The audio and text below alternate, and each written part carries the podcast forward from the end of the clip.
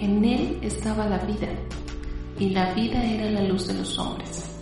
La luz en las tinieblas resplandece, y las tinieblas no prevalecieron contra ella. Bienvenidos al podcast de Luminares.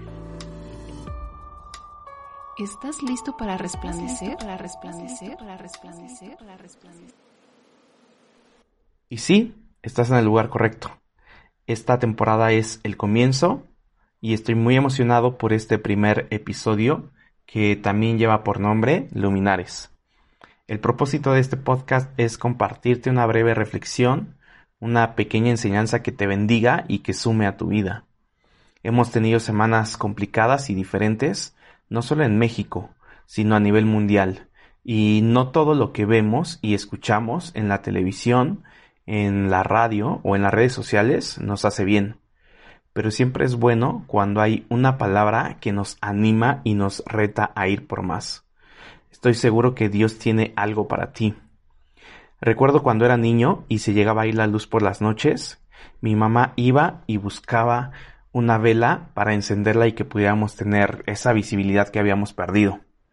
En ese tiempo no existían los celulares, o al menos no como hoy en día los conocemos. Si hoy se va la luz en la noche, lo que haces es prender la linterna desde tu celular y puedes alumbrar una muy buena parte de un cuarto. Pero antes, al no tener los celulares así o estas herramientas y aplicaciones en ellos, solo podías alumbrarte con una lámpara de baterías grandotas y redondas, un encendedor, velas o tal vez con un cerillo, aunque no sería la mejor opción. Nosotros vivíamos en un departamento muy chico y teníamos dos velas. Mi mamá ocupaba una para hacer la cena y nosotros la otra en el comedor mientras hacíamos la tarea o cenábamos.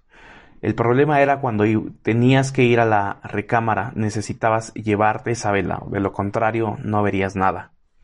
Jamás utilizamos una lámpara o una vela para ponerla debajo de la mesa mientras nosotros cenábamos o hacíamos la tarea.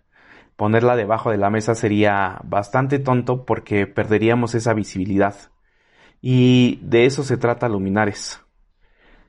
En Mateo 5, 14 al 16 dice, Vosotros sois la luz del mundo.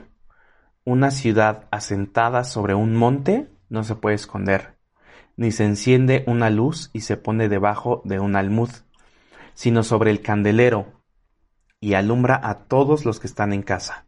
Así alumbre vuestra luz delante de los hombres, para que vean vuestras buenas obras y glorifiquen a vuestro Padre que está en los cielos.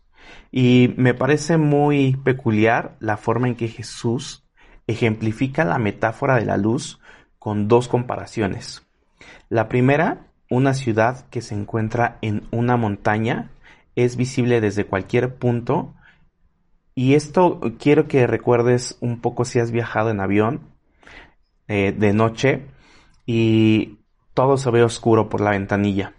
Y cuando te vas acercando ya a la ciudad, cuando estás cerca de aterrizar, se empiezan a ver todas las lucecitas.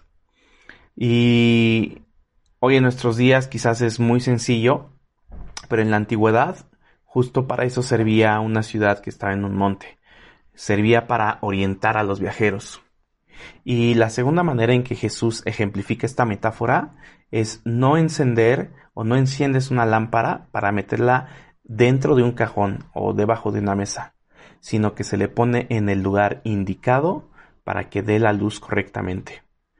De eso se trata, de que seamos luz con nuestra vida, para que los que nos rodean y nos ven puedan tener un poco de visibilidad.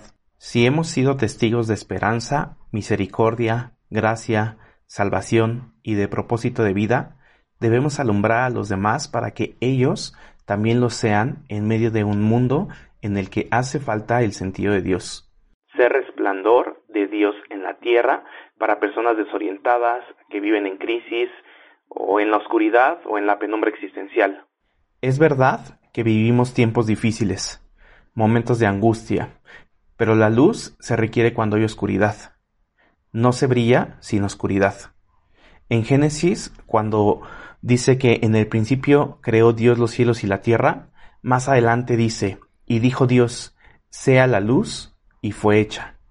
Y vio Dios que la luz era buena, y separó Dios la luz de las tinieblas. Y es muy interesante ver que hay 352 versículos en donde está escrita la palabra luz. La pregunta sería, ¿cómo podemos brillar? En Juan 8:12, Jesús dice, Yo soy la luz del mundo. El que me sigue no andará en tinieblas, sino que tendrá la luz de la vida. Necesitamos seguir a Jesús.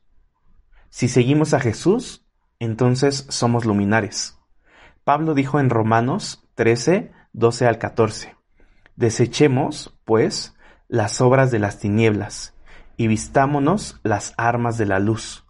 Andemos como de día, honestamente, no en glotonerías y borracheras, no en lujurias y lascivias, no en contiendas y envidia, sino vestíos del Señor Jesucristo.